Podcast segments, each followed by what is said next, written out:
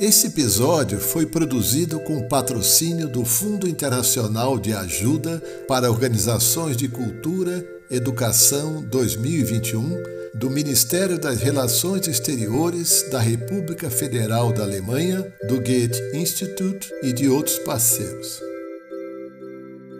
Neste episódio, a gente propõe um olhar especial para a educação com a mídia e para a mídia. A educação midiática já faz parte da política de Estado em mais de 70 países do mundo e é orientação da Unesco, principalmente nesses tempos de intensas fake news e de muita desinformação. No Brasil, a educação midiática já está prevista na Base Nacional Comum Curricular, a BNCC.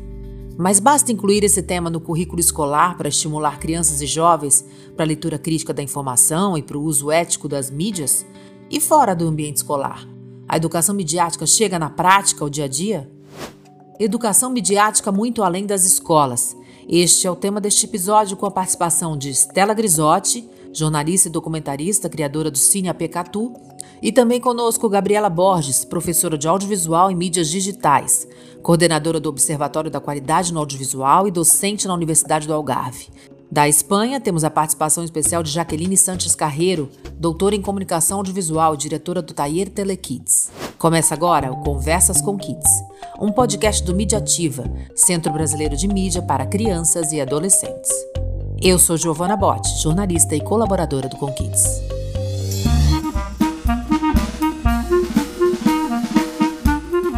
Neste episódio, a gente chama para uma roda de conversa a Estela Grisotti. Eu sou Estela Grisotti, jornalista e documentarista, e há 21 anos coordeno um projeto socioeducativo na periferia de Itapevi, na Grande São Paulo. Nesse trabalho, a gente desenvolve, além da educação informal, um trabalho de. A gente tem uma, uma sala de cinema que foi inaugurada no ano passado, onde a gente busca uh, dar oportunidade da, das crianças, das famílias da comunidade, uh, que elas possam ter acesso ao audiovisual e produções realizadas em todo o mundo. E para conversar sobre essa e outras experiências de educação midiática que estão sendo desenvolvidas fora de ambientes mais formais de educação, a gente também chama para este episódio Gabriela Borges, especialista brasileira em audiovisual e que também é docente em Portugal. Eu sou Gabriela Borges, eu sou professora de audiovisual e mídias digitais, é, sou coordenadora do Observatório da Qualidade no, no Audiovisual, que desenvolve projetos de pesquisa, extensão e também de ensino. É, atualmente, eu estou trabalhando na Universidade do Algarve, no sul de Portugal, e, e também tenho, tenho colaboração né, dentro do, do Observatório da, da Qualidade no Audiovisual com a Universidade Federal de Juiz de Fora.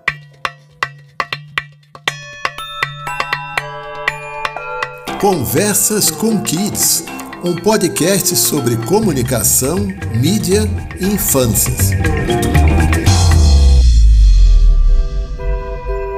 Estela, você montou uma sala de cinema em um sítio na cidade de Itapevi, a 40 quilômetros de São Paulo. É o Cine Apecatu, da ONG Apecatu, criado em uma região de periferia, carente de aparelhos culturais, numa comunidade onde grande parte do público nunca tinha entrado antes em uma sala de cinema. Conta pra gente como é que está sendo a experiência do Cine Apecatu e das atividades que vocês estão promovendo por aí. As exibições dos filmes, logo que a gente inaugurou o cinema, elas já foram abertas para a comunidade. A gente inaugurou a sala em agosto do ano passado, na, no mesmo dia da abertura do Festival Internacional de Curtas-Metragens de São Paulo. Então, a programação infantil do festival foi exibida na nossa sala durante toda a semana do festival. E convidamos as famílias das crianças da, aqui da escola para que elas assistissem junto com os filhos, com os irmãos, enfim, com a família, essa programação. Nesse mesmo dia, a equipe do educativo do festival esteve aqui e, e realizou uma oficina com as crianças e com as famílias também. Para eh, isso foi, na verdade, uma semente, um começo de uma ideia que a gente tem de não só exibir os filmes, mas proporcionar as crianças e as próprias famílias, os jovens da comunidade, a conhecerem melhor o processo de produção de um filme. E, e que, é, é o que a gente pretende realizar esse ano, né, através de oficinas audiovisuais. E o impacto, desde o primeiro dia, foi, foi muito interessante, porque Na, na, primeira sessão, nas primeiras sessões, as crianças entravam, sala, entravam numa sala escura. Então, só o fato de estarem nessa sala escura, elas já aplaudiam, gritavam, elas sentiam uma enorme emoção por estar num espaço diferente, onde elas iam, iriam assistir um filme juntas. Bom dia! Tudo bem com vocês? Sim! Hoje nós estamos aqui no Cine Apecatu e nós vamos apresentar. E da mesma forma, quando a gente começou a exibir para as famílias, as, porque assim, eu, eu costumo caminhar aqui na região de manhã, né? Aí as mães, os pais vêm me falar: Nossa, eu assisti um filme no sábado, que coisa maravilhosa. Eu ri, eu chorei, eu me emocionei. Eu nunca tinha entrado numa sala escura, é a primeira vez. Isso a gente ouviu muito também, né? Então, é incrível, mas aqui a gente está a 40 quilômetros de São Paulo e a maioria das crianças, dos jovens, dos adultos nunca tinham entrado numa sala de cinema, numa sala escura, com uma qualidade de projeção de ótima qualidade, né? Porque agora gente, as pessoas vêm ou no celular ou no computador, quem tem em casa né, esse privilégio de, de assistir esses, esses filmes. Então, a, a receptividade foi incrível e, e, a gente já, já conseguiu perceber em poucas semanas o alcance que tem, né? Um, uma sala de exibição numa comunidade com tanta carência como você falou de aparelhos culturais. É, a gente está em tempos de streaming, YouTube, de muita oferta de audiovisual, mas também convive com muitas outras realidades de dificuldade de acesso a produções culturais. Gabriela, essa experiência de ir ao cinema, de debater filmes e refletir sobre eles, tem o potencial de transformação de uma comunidade? É, eu acho essa, essa experiência que a Estela está relatando muito rica, né? Porque ela traz, ela descortina mesmo um, um novo mundo, né? Para essas para essas pessoas que, que, por incrível que pareça, como ela mesmo disse, a 40 quilômetros de São Paulo, não tinham é, esse acesso, né? Ou nunca tinham ido ao, ao cinema. É, eu acho muito interessante assim esse, esse dado, né, e que, e que explicita, na verdade, assim, coloca mesmo é, é, em cima da mesa, né, essa questão da, da desigualdade social na qual o, o nosso país é, vive e essa falta de, de acesso. Né? Então, assim, dizemos que é, com a tecnologia digital todos têm é, acesso né, às informações, mas isso no fundo não é verdade. Né? E, esse, e esse exemplo que a, que a Estela trouxe é, aqui, eu acho que explicita isso.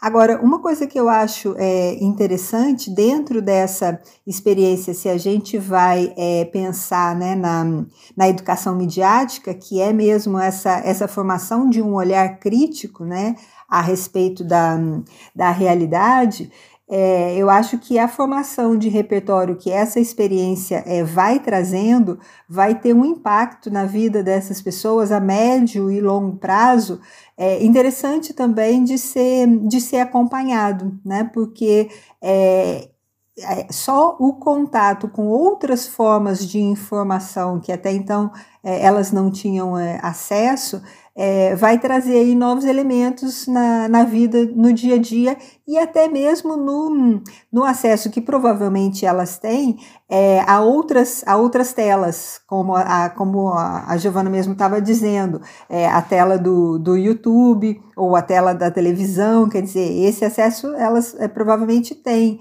né? E, e, e esse é, e essa oportunidade de ir ao cinema, eu acho que vai é, gerar aí uma, é, um, um, elemento interessante para gente, a gente observar né, a, a médio e, e longo prazo, porque com certeza transforma. Uma recepção mais crítica, Gabriela? É, eu acho que à medida em que é, o repertório ele, ele, ele se amplia, né? Porque assim, a gente não está falando é, de filmes, por exemplo, que são blockbusters e que tem uma narrativa que é reiterativa, né? E que na maior parte das vezes é só é, reforça estereótipos, por exemplo. A gente está falando de seleções é, de filmes que estão em mostras de cinema e provavelmente essa curadoria, né, a Estela começa fazendo com o, Festival de Cinema, mas provavelmente ela vai fazer outras é, curadorias, quer dizer, a escolha desses filmes né, é, já vai trazer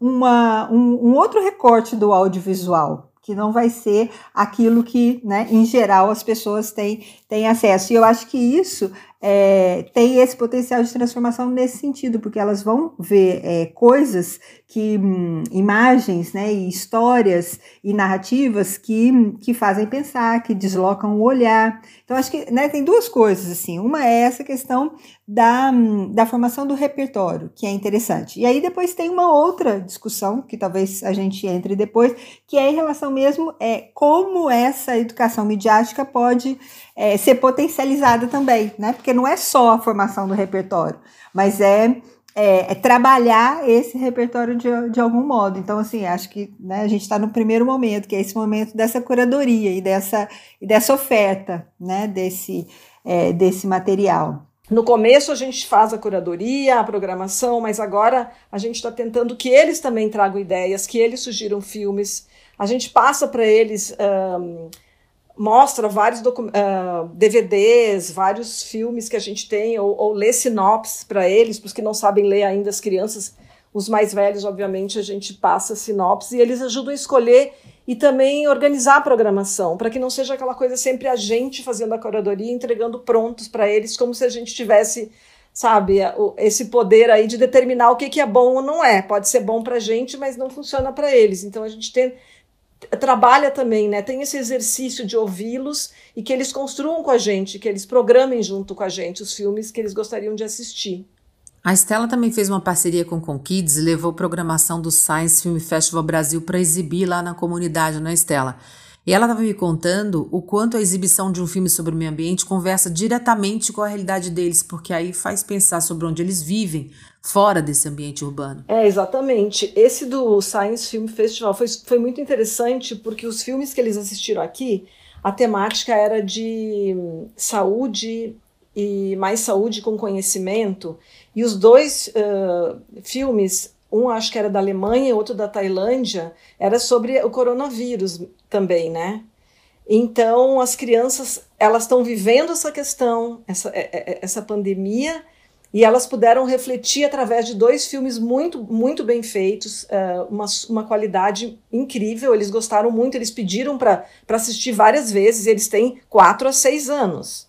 Você vê que você percebe quando você apresenta um filme de qualidade com uma boa projeção, num espaço correto, ah, como a gente fez, eles ficam muito entusiasmados de assistir. Eles comentam depois.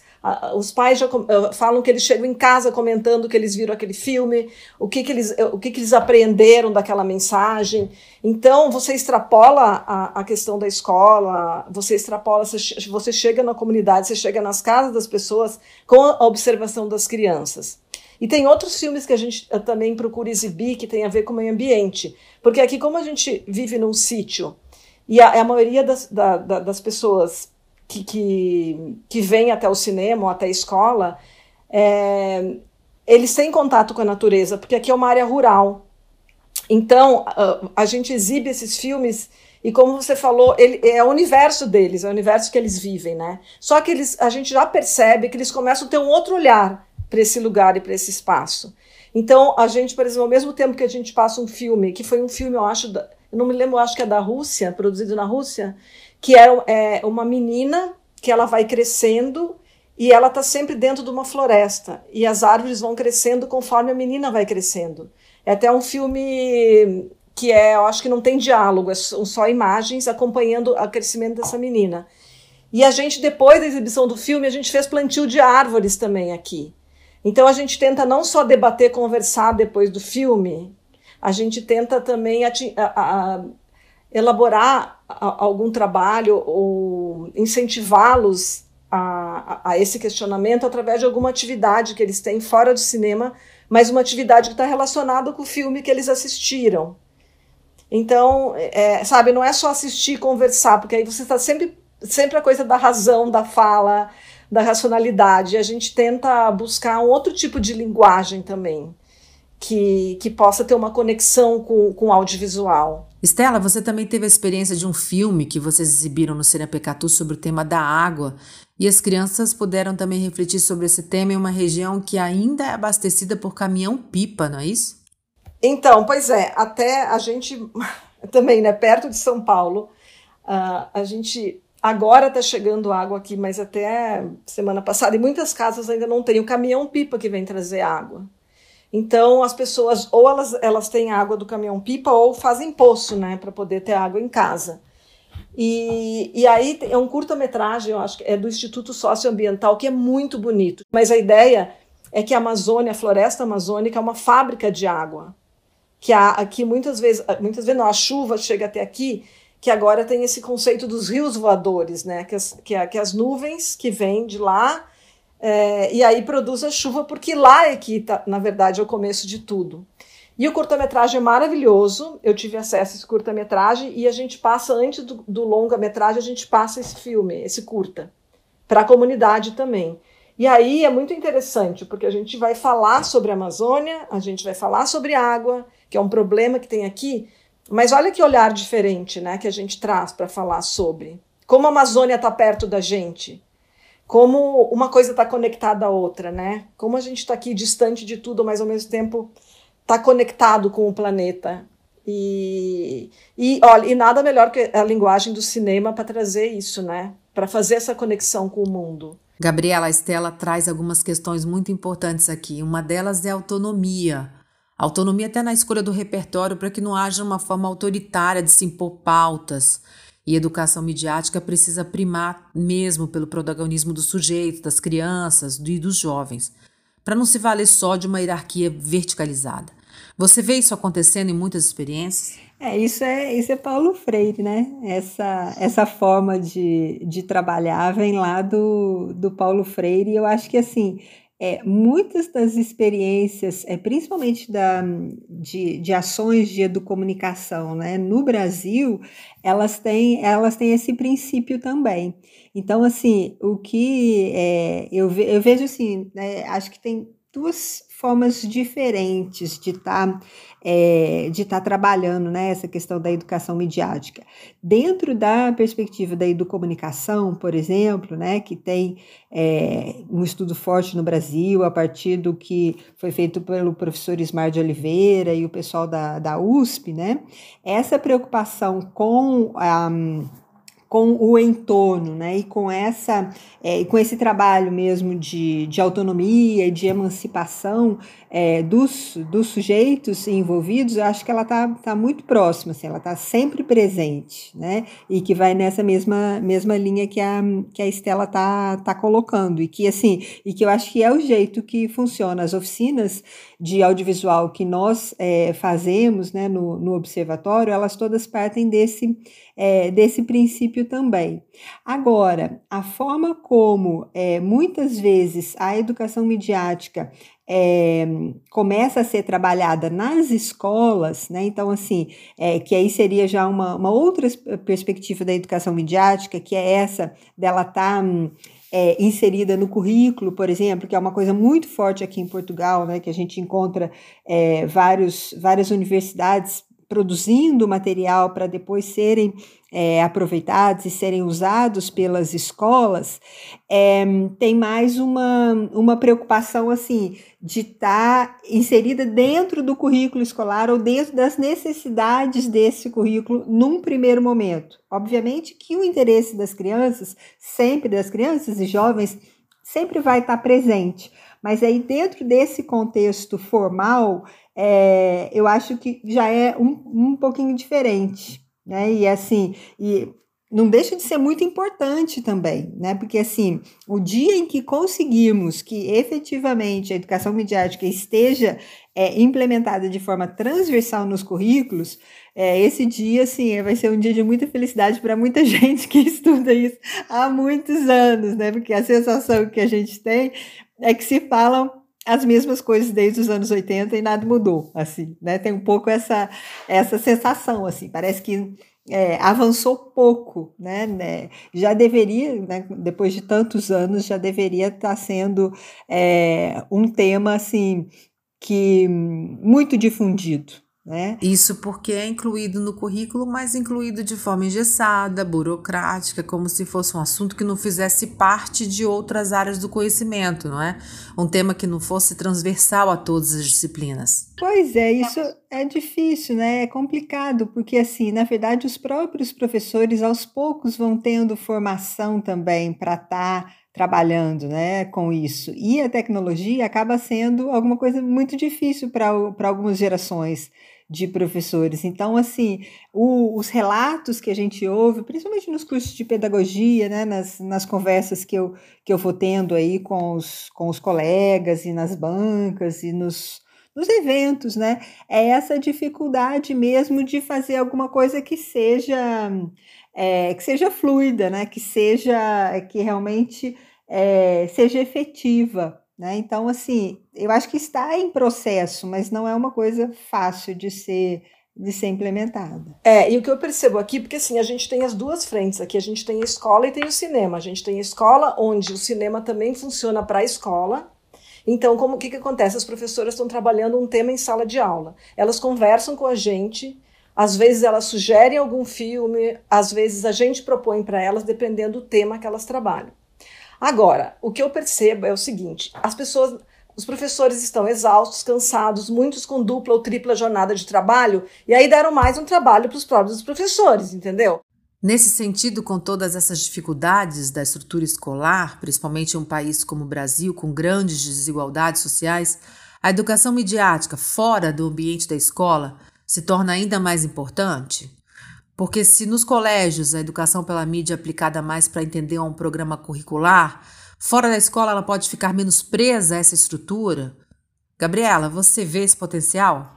É, tem aí alguns elementos que eu acho interessantes assim da gente pensar, né? Eu acho que assim, no fundo, vai estar sempre em diálogo, né? O que está acontecendo dentro da escola e fora da escola para essas é, para crianças e jovens em, em, fase de formação. Né? Agora, uma preocupação que eu tenho visto é, em vários projetos que têm sido é, desenvolvidos, tentando pensar isso, né, é, é assim, é dar maior valor à aprendizagem informal que as crianças e jovens têm. Ou seja, hoje eles é, o, é, o contato né, com a tecnologia, se a gente pensa aqui no audiovisual e pensa nas imagens, o contato é tão grande que, é, que eles vão aprendendo também ao longo do tempo em como, é, em como lidar, em como pensar com essas imagens e com essas experiências. A gente pensa na questão dos videogames, né, que tem é, videogames é, fantásticos, como Minecraft, por exemplo, que trazem né, criações de mundos e, é, e várias possibilidades de aprendizagem. Então, eu acho assim, o que eu tenho percebido né, é que essa, essa valorização dessa aprendizagem também é, ao longo da vida, né, o que, que é que as pessoas vão tendo contato e o que, que elas vão aprendendo fora do ambiente escolar, é, isso também é, começa a ser importante de ser valorizado pela escola. Ou seja, não dá mais, eu acho, para a gente separar as duas coisas. Né? Então, no ambiente da escola acontece isso, fora do ambiente acontece aquilo. É, a, a tendência que eu tenho visto é, é, é justamente de, da escola incorporando também é, isso que, que acontece nesses outros ambientes, o que eu acho muito rico e acho que é um, um esforço assim muito importante, porque isso está relacionado com aquilo que a, que a gente estava falando aqui antes, né, de, é, de valorizar o que as pessoas é, pensam, as suas necessidades ou os seus interesses, né? É também Paulo Freire, né, Gabriela? É, voltamos nisso. Acho que é, é um elemento interessante aí, assim, acho que é, é muito rico. E, ao mesmo tempo, essa, esse maior acesso à, à tecnologia está permitindo isso, né? A gente querendo ou não, claro que com todas as, as desigualdades, os problemas é, de inclusão que a gente tem, é, mas aos poucos, e aí com a pandemia, com essa necessidade que houve das aulas online, por exemplo, né? É, que as famílias tiveram de alguma forma né, que ter, é, seja um celular para todos os filhos, que são alguns dos, dos relatos que muitas vezes a gente, a gente ouve super complicado, mas isso de alguma forma trouxe um pouco isso, né? Trouxe essa essa essa possibilidade de é, de, outras formas de, de entendimento e de aprendizagem, né? É, mas isso eu vejo muito mais numa, nas escolas particulares, porque nas escolas públicas nas periferias não têm acesso a esses celulares, nem computador. É, é bem mais complicado. É, É bem menos, né? Pelo menos aqui eu, eu, eu percebo, assim. E, e, outra coisa, você tem uma tecnologia, mas você não sabe ler direito, você não sabe interpretar um texto. Então, assim, o que, que é mais importante? Claro que a tecnologia é, é importante porque ela está aí. Não, eu acabei de fazer um documentário agora exatamente sobre tecnologia e educação, tecnologia nas escolas. Eu fiz uma pesquisa durante dois, três meses no Brasil inteiro e no mundo, como que as escolas estão trabalhando a questão da tecnologia. E é super importante mas é mais escola particular e eventualmente alguma escola pública. Tem vários exemplos do Brasil que deram super certo, estão funcionando e realmente o impacto é enorme, é super importante. Mas a gente é aquela história, né? A gente ainda a gente precisa lidar com a questão que as crianças não sabem ler e interpretar um texto na quinta, sexta série. E não sabem cálculos básicos de matemática, entendeu? Então, como que você introduz a tecnologia? É muito complexo, né? Mas, enfim, cada um está fazendo sua parte, tentando é, colaborar para que essa situação melhore, né? A gente está anos nisso e anda, pra, como eu falei, para frente, volta atrás umas casinhas, depois vai de novo. Mas eu concordo com o que você falou. Eu acho que a escola, a comunidade tem que ter essa tem que, tem que ter esse compartilhamento, né? Mas também é difícil. A, a, gente consegue fazer aqui porque a gente mora aqui, está aqui há muito tempo, tem contato com as famílias, com, as comunidade, com a comunidade, muito diretamente. Mas as escolas, em geral, não têm isso, né? E os pais estão super ocupados, têm que trabalhar longe, deixa as crianças na frente da televisão ou com um adolescente que cuida da criança. Então, o que eu percebo assim, a tecnologia está chegando, a velocidade é cada vez maior das mudanças tecnológicas e a gente ainda está no básico, que é a educação formal, da, do português, da leitura, da compreensão do texto, da matemática, né? É isso. Isso é muito é muito sério, né? Porque assim, o fato dela não é, saber somar, ela não saber ler, não impede que ela assista todos os vídeos do TikTok, né? Então, assim, aí nessa discussão sobre a, a educação midiática, ela fica ainda mais urgente, porque esse senso crítico que, de alguma maneira, né, a interpretação de, de texto vai trazendo e, a, e o próprio processo de escolarização né, vai, vai construindo, é, é bastante falho, mas as crianças ainda assim têm é, acesso a diversos tipos de informação. Né? Então, assim, é, é, um, pouco, é um pouco desesperador para mim isso, assim, o que, que é que a gente pode fazer nesse sentido, né? É porque eles têm acesso, mas que, que tipo de, de informação eles recebem? Por isso que eu falo que aqui, assim, a gente passa blockbuster também, eles sugerem títulos, a gente não vai falar, ah, aqui nós só vamos passar coisas legais, uh, com alguma mensagem boa. Eu acho isso complicado. Tem isso também. Mas é, é, eles têm que também assistir tudo. Eles têm que ter acesso ao TikTok, eles têm que ver filmes que estão em cartaz, né, os blockbusters, mas trazer algo também que fuja um pouco disso sem impor. Que não fique uma coisa chata, que ah, eu não vou que ver aquele. Lá só tem filme chato para assistir. Até porque isso é uma construção também, né? É, eu mesmo, eu, eu falei para a Giovana, eu, eu, é, essa história do cinema vem muito de uma história particular minha, que morava numa pequena cidade do interior do Rio Grande do Sul, próxima à fronteira com a Argentina, durante a ditadura militar. Não existia nenhuma livraria na cidade, eu não tinha acesso à informação. A informação tinha uma censura enorme ao jornalismo e à imprensa no Brasil na época. Mas a, a cidade lá, a gente tinha o privilégio de ter duas salas de cinema. E eu ia todo final de semana assistir os filmes. E aquilo me impactava de tal forma que eu comecei a, a, a ter uma janela para o mundo, podendo assistir filmes. E no começo eram filmes blockbusters, Hollywood. Aos poucos começaram a, eu comecei a, a assistir filmes brasileiros. E, nossa, eu, eu nunca esqueço que os primeiros filmes que eu vi com a nossa língua sendo falada, com realidade aqui do Brasil, foi tão incrível. Eu era adolescente, aquilo me marcou muito que inclusive eu, eu, decidi fazer jornalismo, até porque tinha telejornais no começo dos filmes antigamente, e audiovisual por essa experiência. E para mim foi uma janela para o mundo. Eu costumo dizer, os cineastas foram também meus professores, não foram só os professores da escola, entendeu? Porque eu conseguia um, um, entender, ou, ou, ou eu, eu, eu, eu tinha uh, acesso a um outro olhar, um outro tipo de, de conhecimento que o cinema trazia para mim, né, naquele lugar tão distante de tudo. Isso mostra o potencial educativo dessas experiências de contato com o cinema, com o jornalismo, com as mídias. E hoje elas ganham as mais variadas formas além do audiovisual. Aproveito também aqui para trazer para essa conversa a variedade que tem hoje esse campo de conhecimento da educação midiática. São muitas as nomenclaturas hoje. Literacia midiática, comunicação, alfabetização audiovisual, mídia, educação. São muitas as variedades e nem sempre fica claro o que aproxima ou o que distingue esses campos. Se um tem mais prática, se o outro tem mais teoria, ou se combinam prática e teoria, enfim. Gabriela, você pode desanuviar um pouco esse cenário para a gente? Eu sempre, eu sempre brinco que assim, vai dar tudo no mesmo. Né, assim, são todos os estudos, assim, uma preocupação grande mesmo em ensinar as pessoas a lerem criticamente as mídias, né, os conteúdos midiáticos. Só que aí a gente está é, tá inserido né, numa, numa sociedade e tem aquelas aquelas tensões e aqueles jogos, né, é, que são jogos, no fundo, de, de poder também, né? Então, assim, o que, que a gente tem, assim, muito rapidamente, tentando fazer, assim, um panorama?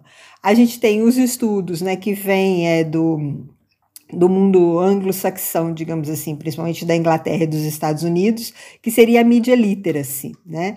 E esses é, estudos, principalmente da, da Inglaterra, foram é, desenvolvidos com o intuito de é, promover a criação de políticas públicas. Né? Então, assim, isso cresce muito e hoje a Inglaterra é dos países que tem isso mais é, implementado, mas é, depois, né, com a, a, a, União Europeia também começando a financiar, os países é, todos europeus trabalham dentro dessa linha da, da media literacy com esse, com esse intuito.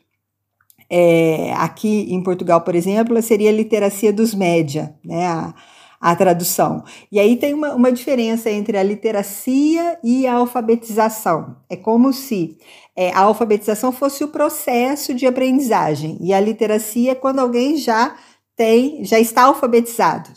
Como se a literacia foi o estágio que a pessoa atingiu, né? É, e aí tem vários estudos é, sobre isso, mas sempre com esse intuito de que vire política pública e que vá para o currículo escolar, por exemplo. Né? Então, assim, isso é bastante. É, tá bastante disseminado por aqui.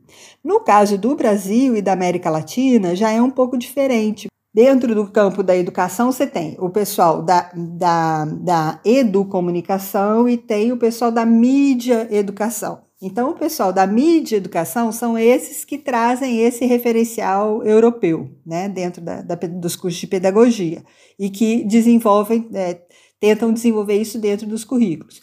E o pessoal da, eco, da educomunicação foram aqueles que se juntaram, o pessoal da comunicação e da educação. Né, e é, isso sempre foi uma, uma tensão também dos dois dos dois campos. Essa, essa conversa ela não é assim muito, digamos assim, muito tranquila, não, mas ela cada vez ela acontece de uma forma melhor, eu acho.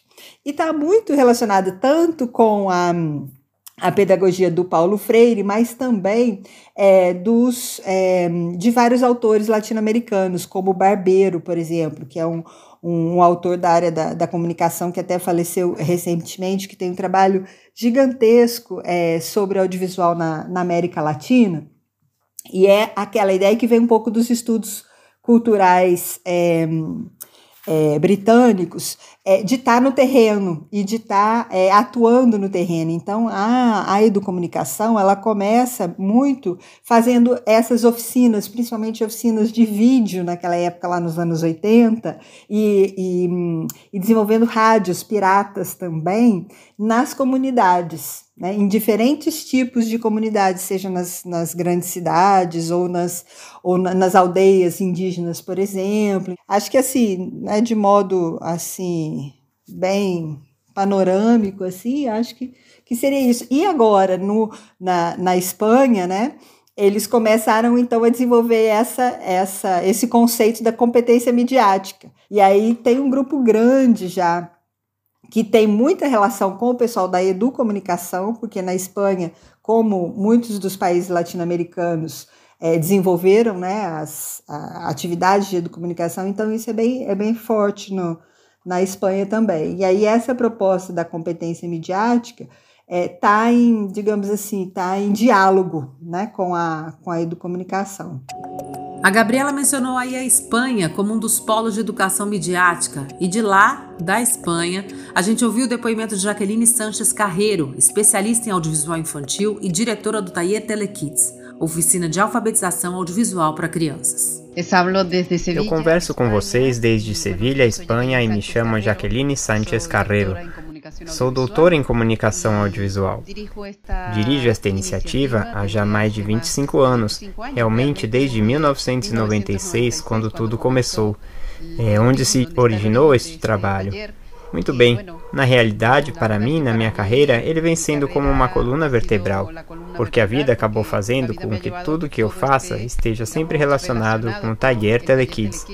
Bueno, Taller Telekids é uma eh, iniciativa, como o Taller Telekids é uma iniciativa, como eu dizia, de alfabetização audiovisual, entendendo por alfabetização audiovisual um programa no qual os estudantes aprendem a ler e escrever essa linguagem. O conceito é coerente com o que se chama de Media Literacy, que é justamente a alfabetização audiovisual, como se chama no mundo anglo-saxão. E realmente, as educações midiáticas, que são, digamos, o conceito mais amplo, englobam, a meu modo de ver, a alfabetização midiática. Ou seja, a alfabetização como todo o processo de aprendizagem inicial. São justamente esses primeiros passos, onde o aluno, em nosso caso, os meninos, as meninas e os adolescentes, aprendem o que é a linguagem audiovisual. Aprendem a ser críticos com a mídia, com os conteúdos que assistem nas telas, que têm acesso, e aprendem a produzir, ou seja, tomam esse caminho duplo, onde aprendem a ler e escrever, o que significa aprender a ser críticos, aprender a ler o audiovisual e aprender a escrever, o que seria algo análogo a aprender a produzir, a produzir no mundo digital de hoje. Aprender a produzir? A produzir no mundo digital de hoje. Jaqueline Sanches Carreiro fala da importância de aprender a refletir sobre o conteúdo da mídia, mas também chama atenção para a importância do aprender a produzir, para colocar a mão na massa. É criando que a criança e o adolescente experimentam na prática como os conteúdos são pensados, como eles se dirigem ao público-alvo, como a mensagem depende de um contexto, por exemplo. E Jaqueline conta como isso funciona lá no Tair Telekids. No Taller Telekids, os meninos, meninas e adolescentes aprendem a confrontar-se com o audiovisual, não de uma maneira negativa, pelo contrário, de uma maneira, como nós costumamos dizer, proveitosa, ou seja, entendendo como se realiza o documento audiovisual em todos os seus gêneros em desenhos animados, em ficção, em documentários, através de reportagens, de notícias, enfim, por meio da experiência nesses formatos, através da produção nesses formatos audiovisuais. Assim, eles conseguem compreender como é o processo de todo esse material que chega a eles de forma audiovisual através das telas. Eu acho que uma das coisas mais importantes é que a criança compreenda que existe uma indústria audiovisual trabalhando para eles, mas que isso não quer dizer que eles não podem aproveitar e se divertir com o filme, pensando que seria apenas um produto a mais que estão tentando vender a eles. Mas, pelo contrário, aprender a distinguir quando existe um roteiro bem pensado, quando tem uma boa atuação, quando os elementos técnicos estão bem utilizados, o som, a cor, a edição, a montagem, e que aprendam a ser críticos com isso e, consequentemente, que sejam exigentes com aquilo que vem na mídia. Crítico com isso e, por ende, exigente com o que vê em los medios. Vimos aí o depoimento da Jaqueline Sanches Carreiro e a atuação do Tayer Telekids. A gente também perguntou para a Jaqueline como deve ser um projeto de educação midiática. Sim, sempre nos fazem essa pergunta. O que é que vocês acreditam que é fundamental em um processo de educação para a mídia e com a mídia dedicada a crianças e adolescentes? Nós, por nossa experiência, vejam, que começou no século passado, quando começamos a trabalhar com equipamentos analógicos e não com os digitais, como acontece nos dias de hoje. Nós queremos sempre reforçar que a criança saiba que o importante é que ela projete com as suas produções a sua própria visão do mundo. E nós repetimos isso porque para a gente é muito importante, certo? Como em todo o processo de aprendizagem, é normal que as crianças nas oficinas busquem reproduzir temas que elas veem nos filmes, na televisão, no cinema ou nas plataformas digitais. Mas eu acho que isso aconteceria também com a gente, adultos, no processo de aprendizagem, ou seja, se alguém nos dissesse que filmes vocês fariam, nós pensaríamos em filmes que vimos que tocaram nossos corações ou que nos tocaram de alguma forma.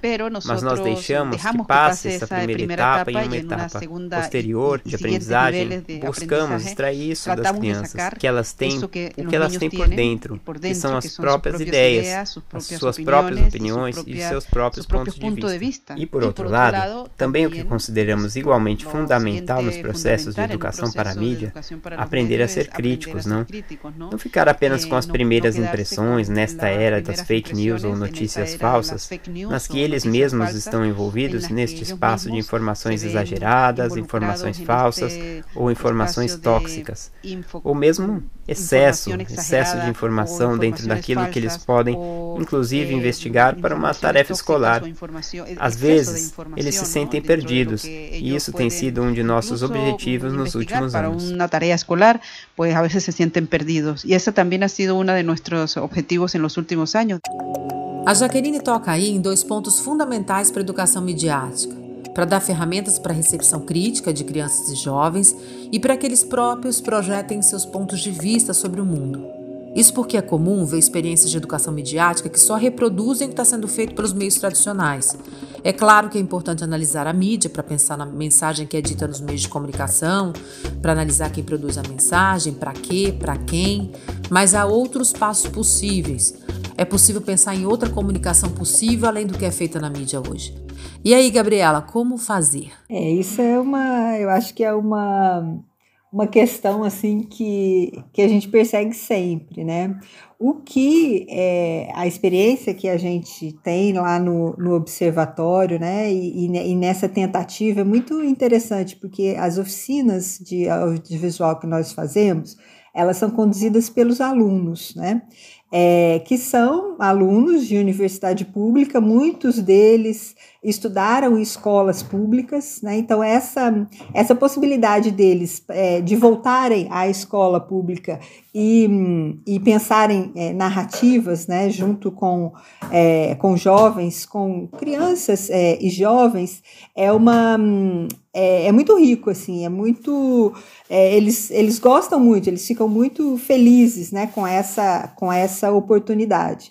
E o que a gente tem é, trabalhado nesse sentido é assim: é, primeiro entender as demandas, né? Entender é, um pouco o que a gente já estava falando aqui antes, assim, os interesses, né?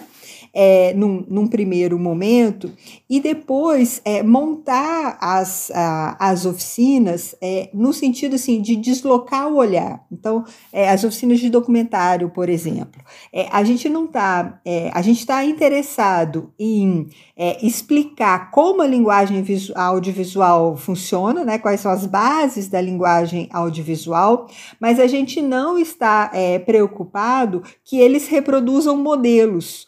Porque isso é uma coisa seríssima, quer dizer, até mesmo na faculdade de comunicação, nos cursos de jornalismo, que tem toda uma, uma, uma, uma teoria né, por trás que tenta des, é, descondicionar o olhar do aluno, eles vão lá e repetem a mesma coisa que o Jornal Nacional faz. Né? Então, assim, é, o nosso o nosso esforço, né? E nem sempre ele é bem sucedido. Isso acho que é importante também. É sempre um processo, né? Algumas coisas saem muito mal e outras saem muito boas e outras saem mais ou menos, né?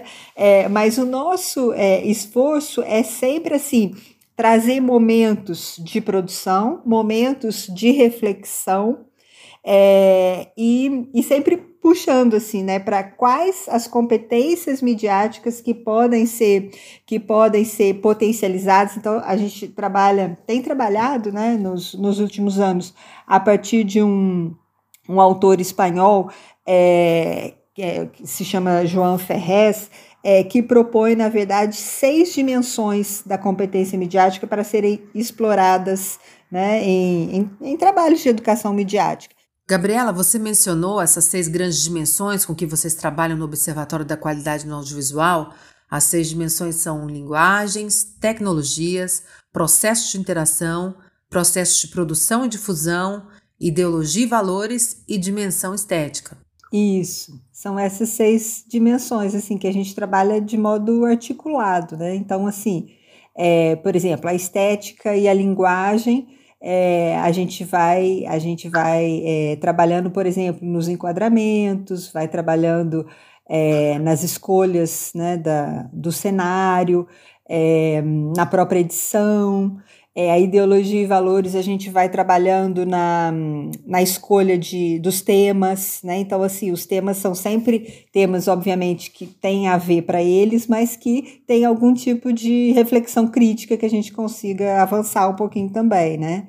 É, a questão dos processos é, de produção e difusão tem a ver tanto com aprender né, a mexer nas câmeras e na, e nos programas de, de edição, quanto também é, a forma de divulgar isso, como é que isso pode ser é, divulgado, transmitido, né? Na, na, maior parte das vezes usando a, a, a internet. A questão da tecnologia também está né, relacionada com os processos de, de produção e, e, difusão. É interessante essa, é uma espécie de uma metodologia né, que ele traz, que é interessante porque ele, é, na verdade, foi um projeto grande que foi feito com vários especialistas em educação midiática. Não foi ele que fez essa proposta. Ele compilou isso a partir, acho que foram 50 ou 60 é, estudiosos né, que ajudaram é, a pensar essas dimensões, tanto é, em termos da reflexão crítica, ou como, como trabalhar né, a análise crítica da mídia, quanto também essa produção criativa. Maravilha. A gente já está no fim dessa roda, mas eu queria chamar Estela para falar de um aspecto muito importante na vivência dela. Estela tem essa experiência viva do impacto que a educação midiática pode trazer no dia a dia, porque ela atua no projeto do Cine Pecatu, que acontece no sítio, no lugar onde ela mora, lá em Itapevi, e isso faz toda a diferença.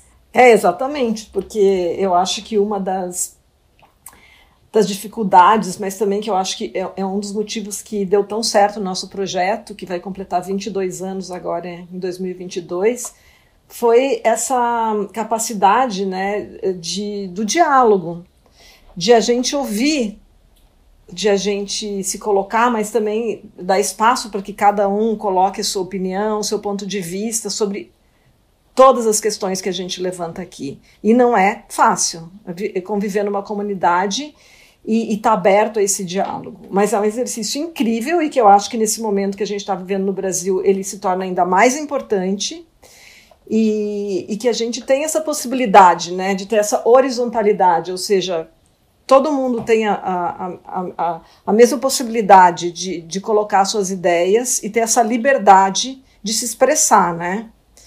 E, e, isso é um dos que eu acredito que é um, dos, é um dos valores mais importantes aqui da nossa organização, da entidade, é essa possibilidade.